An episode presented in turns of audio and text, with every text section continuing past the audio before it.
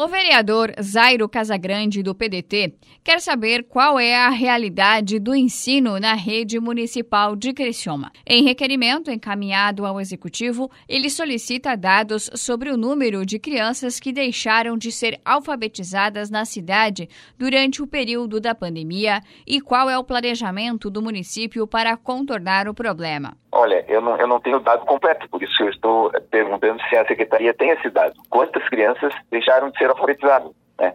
Ou, é, quantas e quais são individualmente? Então, como, como eu tenho o dado geral do país, né, é evidente que eu não, eu não tenho como pesquisar sala por sala, criança por criança. Né?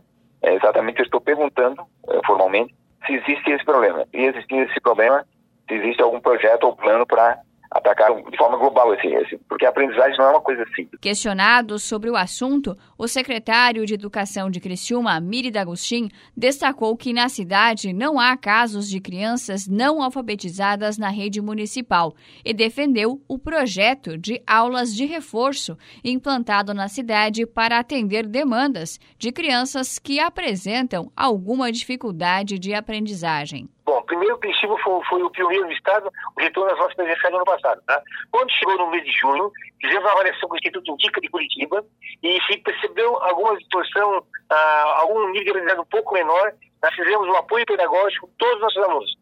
Ontem iniciou essa aplicação de todas as provas, novamente fazer mais uma avaliação e também já temos um apoio pedagógico funcionando em cada escola. Toda aquela, aquela criança que não teve uma boa aprendizagem já estamos fazendo desde o ano passado já. Apesar da visão otimista do secretário, Casagrande diz que a realidade exposta pelos docentes, principalmente entre as turmas iniciais, pode ser diferente da que imaginamos. Durante o ano 2020, é, muitas crianças, principalmente da segunda e, e da primeira série do fundamental, é, não tiveram aula presencial, tiveram que ter aula remota, correto? Uhum.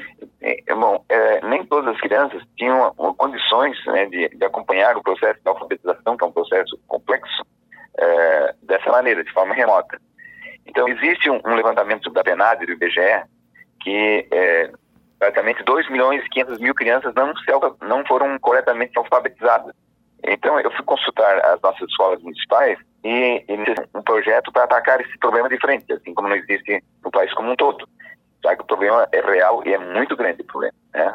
Já que essas crianças ficaram, acabaram indo para o terceiro e quarto ano tendo outro tipo de aula, por exemplo, uma criança que tem aula de ciências ou, ou, ou matemática, mas que não sabe ler e escrever ainda, ciências e geografia. Então, a motivação é essa. Existe um problema real, que é um déficit de alfabetização, e provavelmente isso está em todos os municípios. Né? Como que se resolve um problema tão complexo? É isso que eu estou perguntando. Eu estou questionando município tem esse dado, né, de quantas crianças deixaram de ser alfabetizadas, porque as escolas confirmam isso, né? Então, algumas estão fazendo contraturno, aula de reforço, enfim. Então, são iniciativas uh, pontuais, né? Cada escola resolve da sua maneira. Panorama completo sobre os possíveis impactos do período da pandemia no aprendizado dos alunos na rede municipal de ensino de Criciúma durante a pandemia deve ser apresentado pelo município ao vereador dentro do prazo de 30 dias a contar do dia 10 de maio, quando o requerimento foi encaminhado. Repórter Dayana Carvalho.